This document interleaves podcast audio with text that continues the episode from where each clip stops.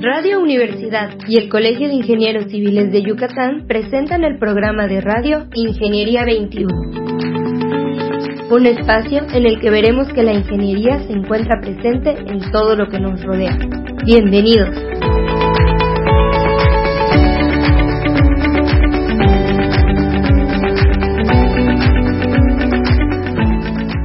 Buenos días, estimados escuchas. Bienvenidos al programa Ingeniería 21. El día de hoy tenemos el gusto de que nos acompañe el ingeniero Sergio Aguilar Escalante. ¿Cómo está, ingeniero? Muy bien, muchas gracias.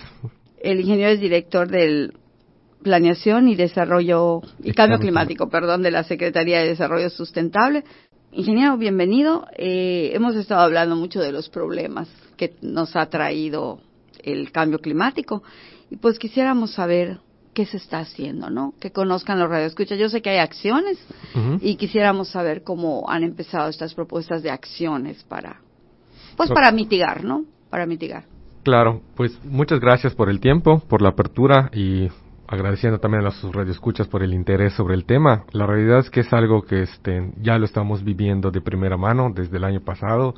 Eh, las tormentas tropicales que nos azotaron en el 2020 pues fueron atípicas, ¿no? Y eso es una señal innegable de, las consecuencias que está teniendo el clima. En ese sentido, en la Secretaría estamos tomando acciones desde hace ya algunos años em, en, el, en fortalecimiento del marco normativo. Eh, en primera instancia, para poder llegar a ese marco normativo, necesitamos saber nuestra situación actual, ¿no? Como el, como el chequeo médico. Entonces, en primera instancia, lo que estamos haciendo es la actualización del inventario de emisiones de gases de efecto invernadero. Okay. Que eso es el, es el total de emisiones de, de compuestos que forman, forman parte del, o generan cambio climático, como son dióxido de carbono, metano, nitrógeno, compuestos nitrogenados, y eso nos da el total que existe en el Estado. A partir de eso podemos conocer cuáles son los sectores prioritarios y establecer algunas estrategias para su control y mitigación. estamos también en proceso de actualización del Plan Estatal de Acción contra el Cambio Climático. Eh, el año pasado hicimos un programa especial de cambio climático que es a nivel secretarías, a nivel gobierno, y este año estamos haciendo esa actualización del programa. Hay otros instrumentos que se están actualizando y, ahorita estamos también en proceso de elaboración de una propuesta de ley de cambio climático. Ok. Esa propuesta de ley, este, ingeniero, ¿cuánto tiempo llevan elaborándola? O supongo que, que se inició por, por toda la situación mundial que se ha creado con, con esta situación, pero ¿nos podría platicar un poquito más de esta propuesta de ley? Claro. Eh, esta propuesta de ley ha estado en el, pues, en el ojo desde, desde hace algún tiempo y afortunadamente pudimos empezar a trabajarla hoy con el apoyo de la Embajada Británica dentro de los proyectos de UK PAC. Eh, tuvimos el acercamiento de una consultoría legal que se llama Polea, que está trabajando también para actualizar este, leyes en, otros estados de la República y con nosotros este, pues va a estar apoyándonos para hacer la ley que no tenemos. O sea, realmente no tenemos una ley de cambio climático, esta sería la primera la ley que tendríamos. Y este proceso inició hace como unos seis meses. O sea, la idea es contar con un, una propuesta de ley, un borrador de propuesta de ley es, este año. eh, esta organización es una organización, uh, es una organización foránea es es una es una es una consultoría de, México. Ah ok. es una entidad mexicana. el financiamiento para que ella pueda hacer todo lo que tengan que hacer o sea los trabajos de la actualización de la ley viene de la embajada británica ah ok ok. Y además de, de esta consultoría mexicana hay alguna participación de otro sector de la ciudadanía de organizaciones o de algunas otras secretarías o, sí, de, colegios Sí, de hecho, este, la participación es algo muy importante, ¿no? El sector académico, pues, es el que tiene el conocimiento de los de los problemas, o sea, las problemáticas, ya tienen planteamientos, ya tienen algunas algunas cuestiones, algún camino ya andado en el tema, ¿no? Eh, a fin de cuentas, como, como es un marco normativo, lo que necesitamos conocer es lo que ya se está trabajando, las problemáticas, cómo van a incidir todo lo demás. Y esto se está haciendo a través de entrevistas, principalmente por el tema de la pandemia.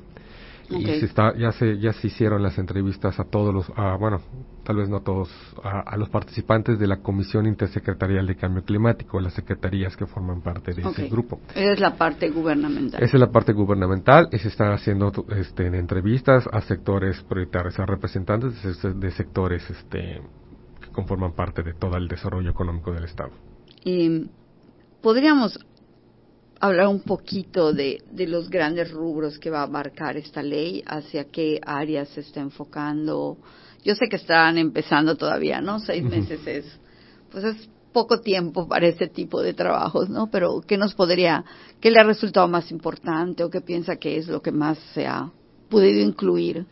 Pues la participación, en gran parte, este, lo que platicábamos era de contar con con tener claro cuál es la participación en todos los sectores, ¿no? Este, primero, a través del inventario, saber cómo estamos, y luego este, se puede ir trabajando sobre cuáles serían las medidas de mitigación que puede hacer cada sector, o sea, se están planteando líneas estratégicas dentro de la ley, o sea, a final de cuentas es un, es un marco normativo general, no, no es tan particular, cada, este, pero sí nos debe, sí debe dar como que la pauta o el camino a seguir para que puedan continuar, ¿no? Primer paso, ¿no? Porque luego tendrán que desarrollarse reglamentos, normas y aplicaciones. Es, correcto.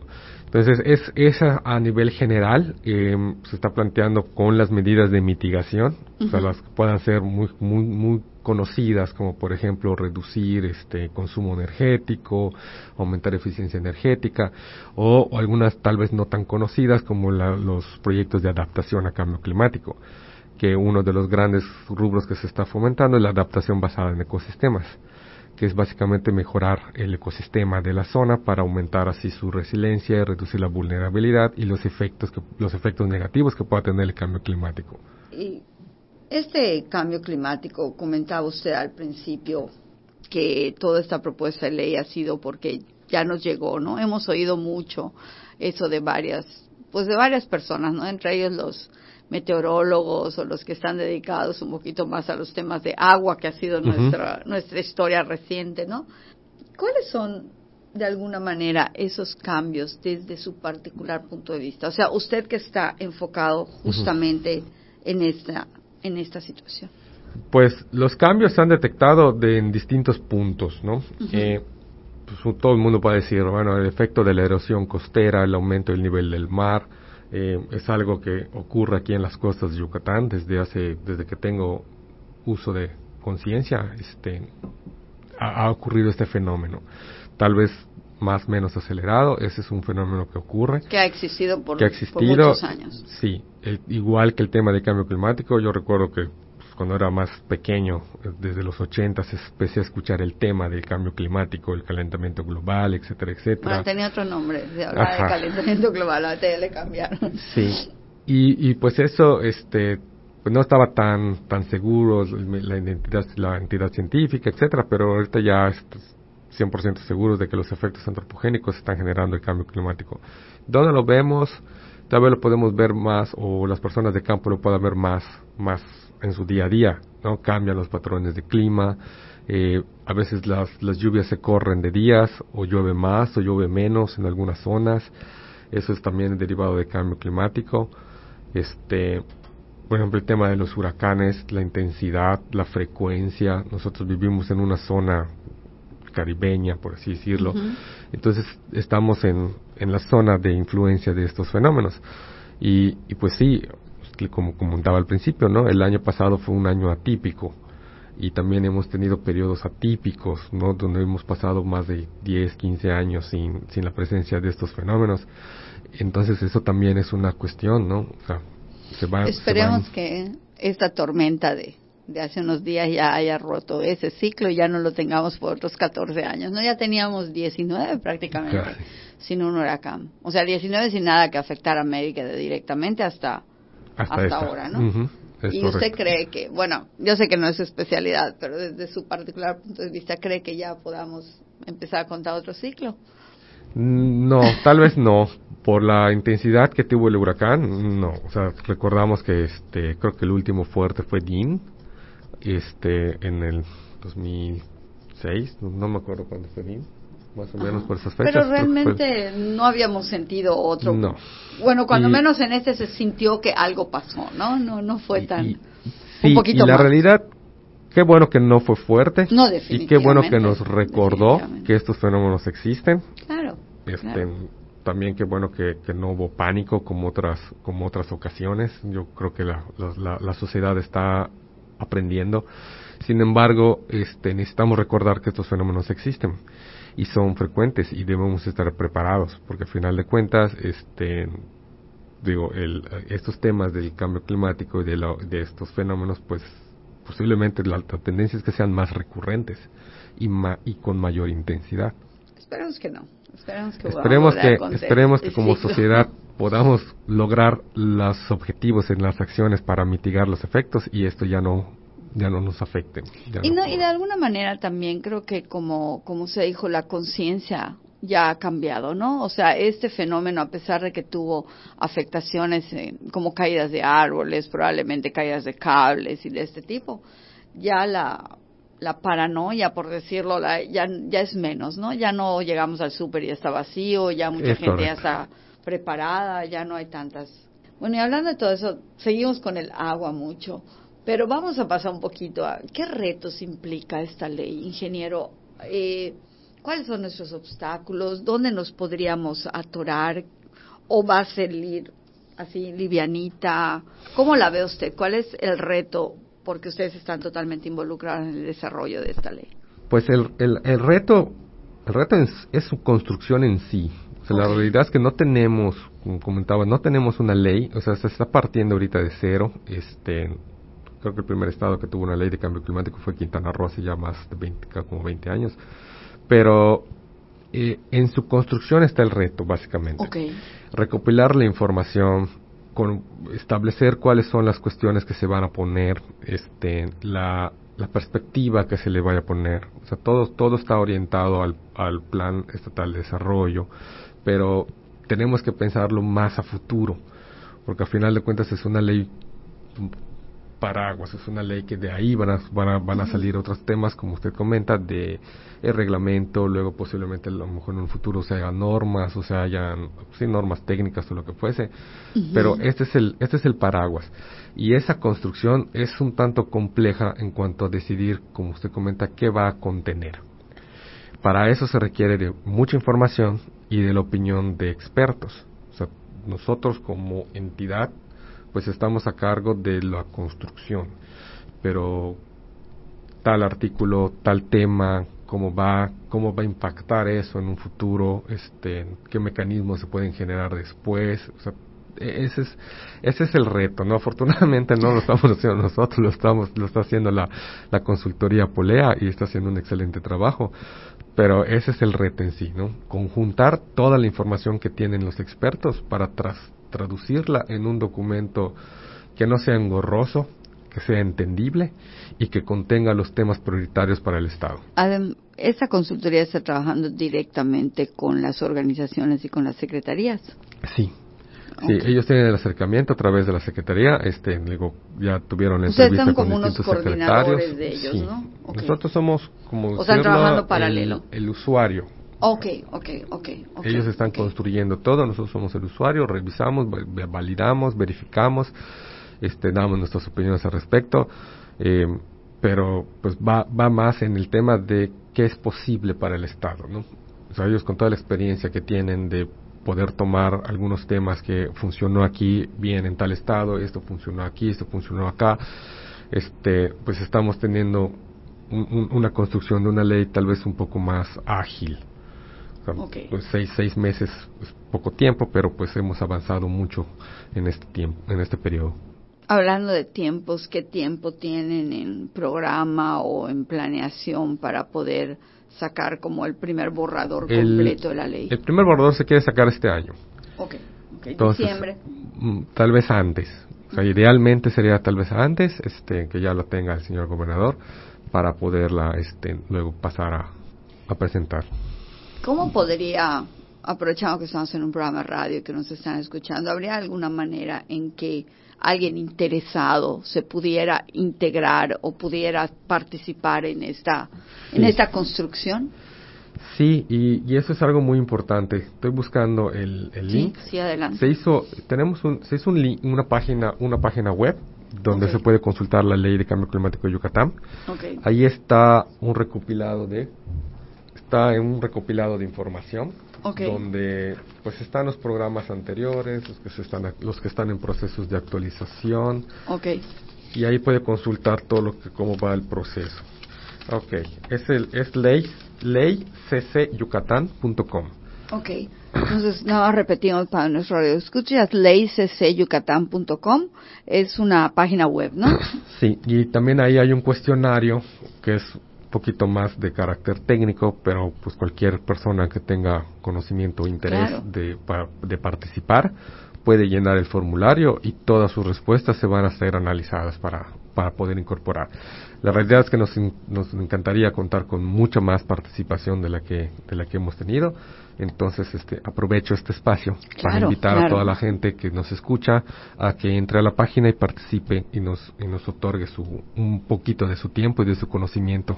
Sí, porque hay organizaciones, mm, estoy segurísima que el ingeniero Raúl Monforte está involucrado, que es parte del colegio también y él es él ha sido una de las, de las personas que ha estado muy este, activa en esta área. Pero estando en la Facultad de Ingeniería como trabajo de mi parte, hay muchos jóvenes que podrían estar interesados, que son recién egresados o que son este, pues buenos estudiantes todavía o que están en maestría y demás, que pudieran, o gente de la vieja guardia que también tiene ideas muy buenas. Hablábamos en, en un programa anterior de de que ahora se habla muy muy así de sustentabilidad y de diseño bioclimático y muchas de estas cosas son simple sentido común que tenían nuestros abuelos. Sí. Sí, es correcto. De hecho, este, en algunos casos estamos cayendo a las prácticas de hace 50 años, o sea, en algunos, pero pero es innegable que estén, pues estamos cambiando. Eh, claro. tenemos que ahora sí adaptarnos, adaptar nuestros modos de, de vida y, y, pues todo esto que comenta de, del conocimiento que tienen los jóvenes o las personas en general, las personas que ya tienen mayor experiencia en distintos ámbitos, pues aporta muchísimo. Entonces, para que, para que entren, nos visiten, consulten, pregunten. O sea, obviamente esto pues es un tema legal, o sea, los que tengan conocimiento de leyes pueden hacer también sus, sus aportaciones muy valiosas este, para ser incorporadas. Dentro de este grupo, ingeniero, ¿hay este, personas, abogados externos o solo son abogados de la Secretaría actualmente? No, de hecho el grupo de Polea tiene cuenta con sus propios ah, abogados, es una consultoría legal. Este, Y con nosotros participa también la, la Dirección General Jurídica por parte de la Secretaría de Desarrollo Sustentable para la revisión, ¿no? O sea, estamos ahorita en construcción de los apartados técnicos, luego va a pasar la revisión legal, este, y ya con eso esperamos contar con un primer borrador. Es muy interesante que, que, que sea ya muy pronta la, pues la, el tiempo, ¿no? El tiempo para llegar. Yo sé que ¿cuánto tiempo ya han estado trabajando en esta ley, este ingeniero, más o ah, menos? desde antes de que tengamos este apoyo de, de la gente de Polea, ya lo habíamos tocado el tema en la propia secretaría hace ya más de un año. Ok. Entonces, como que ya ya teníamos un poco más claro de qué es lo que hacia dónde se, se, se, se iba a orientar este este trabajo y le repito, afortunadamente este equipo de polea tiene pues bastante experiencia y, pues nos hemos abocado a, a trabajar de lleno en esto. Entonces, sí, seis meses parece poco tiempo. Yo lo veo parece mucho tiempo. Ya llevamos un, un, rato con esto. Este, es de la perspectiva, ¿no? Unos desde donde esté, nosotros participando. Yo, yo creo que, que muchas veces el hecho de que ya hablemos de un año y medio de trabajo y seis meses de trabajo intenso con alguien con una experiencia, con un background de, de gente que se dedica a esto, creo que nos habla que vamos a obtener un producto muy bueno. Desgraciadamente en México ese es uno de nuestros grandes errores. Nuestras áreas de planeación y diseño siempre los gobiernos o la propia el propio mm, ir y venir de todos los días los hace correr cuando son los que deberían de estar tranquilos y planear con tiempos suficientes, aunque la ejecución fuera más corta, ¿no? Es correcto, muchas veces se tarda, se debe tomarse el tiempo suficiente para la planeación para que cuando entonces empieces ya puedas ir rápido. Exactamente. Entonces, este, e, en, ese sentido tiene toda la razón. Nosotros hemos empezado a, la carrera en ese sentido con la gente de Pole hace como seis meses, pero era un trabajo que ya se tenía pensado, pensado y, y, estructurado desde hace tiempo. Digamos que ese era el plazo que se tenía pensado desde un desde un inicio, este, simplemente no habíamos podido hacer el arranque. O sea, si hablamos de, del inicio de, del presente sexenio, estamos tal vez hablando de que ya se empezó a trabajar desde prácticamente hace tres años, porque el diseño pues empieza con una idea, ¿no? Y con los primeros trazos y con los primeros... sí, y como le comentaba, como se necesitan insumos para poder contar y poder plantear, este, digamos que esto empezó desde que empezamos a hacer el proyecto de la, de la actualización del inventario en el dos, a finales del 2019 ese era un gran insumo. En el Inter, cuando en el, año pasado se, elaboró el documento del plan de, plan especial de acción contra el cambio climático, que es un documento programático que tiene que se hace a nivel instituciones de gobierno. Ese también está con consulta en la página de ese plan y, y, son los pedacitos, ¿no? Y también estamos actualizando en función del inventario que también debe quedar este este año el programa especial de acción contra el cambio climático que también son líneas estratégicas ya para plantearse a nivel este, sectorial, este, a nivel Estado, y la ley. Entonces, todo eso es parte del, de la programación. Digamos que no estamos partiendo de la ley por sí sola, sino que se está empezando a trabajar desde mucho tiempo antes para contar con la información necesaria para hacer una buena propuesta de ley.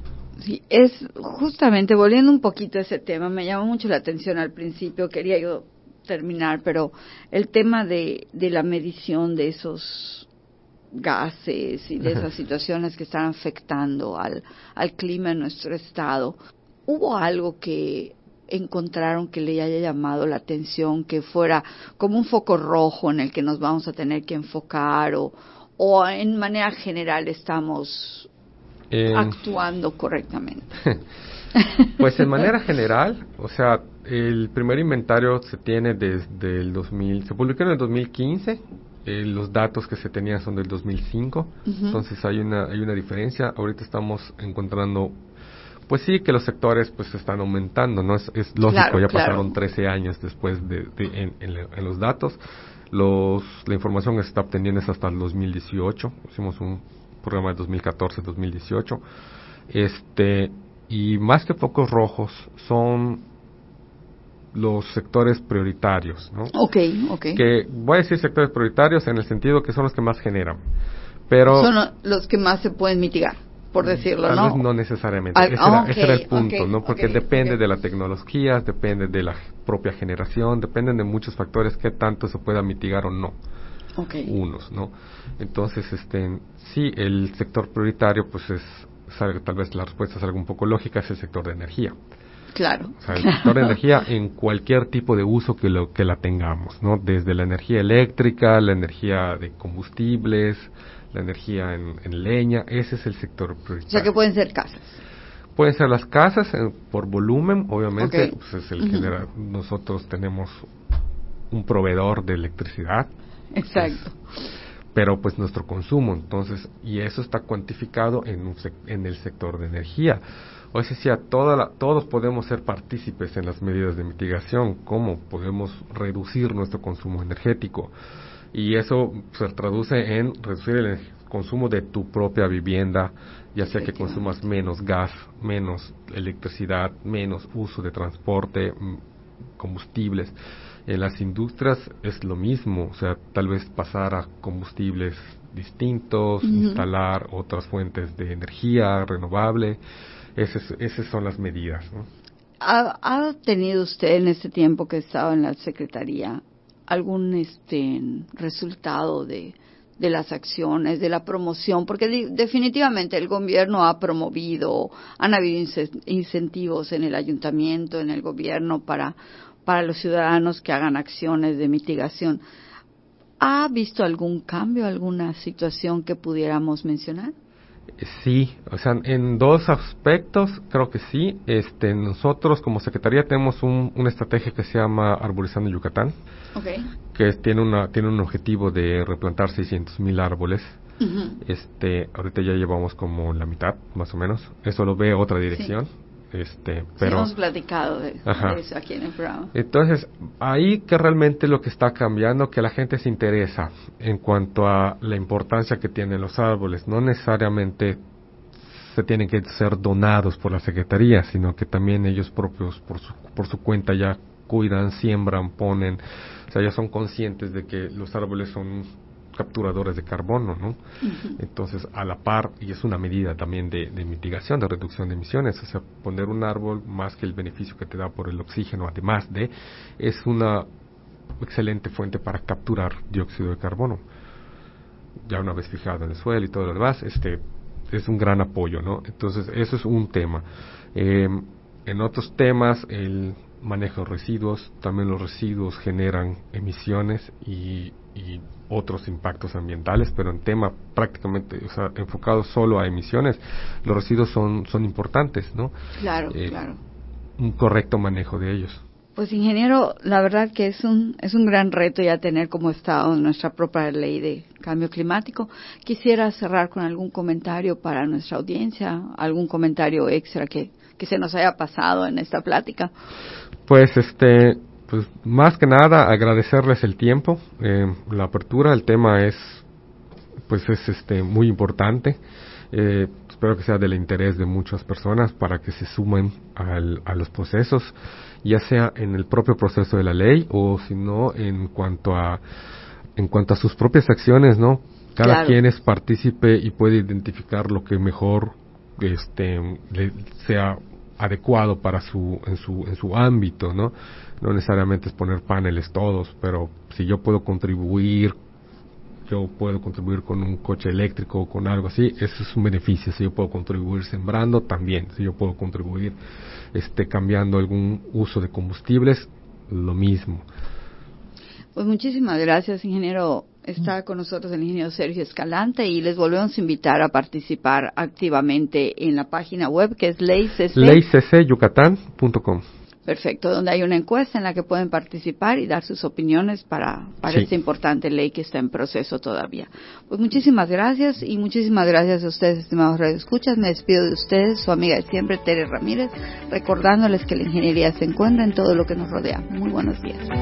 Ingeniería 21 es producido por Radio Universidad y el Colegio de Ingenieros Civiles de Yucatán. Teléfono 925-8723. Correo gerencia arroba cicyucatán.mx. Facebook, Colegio de Ingenieros Civiles de Yucatán, AC, sitio oficial.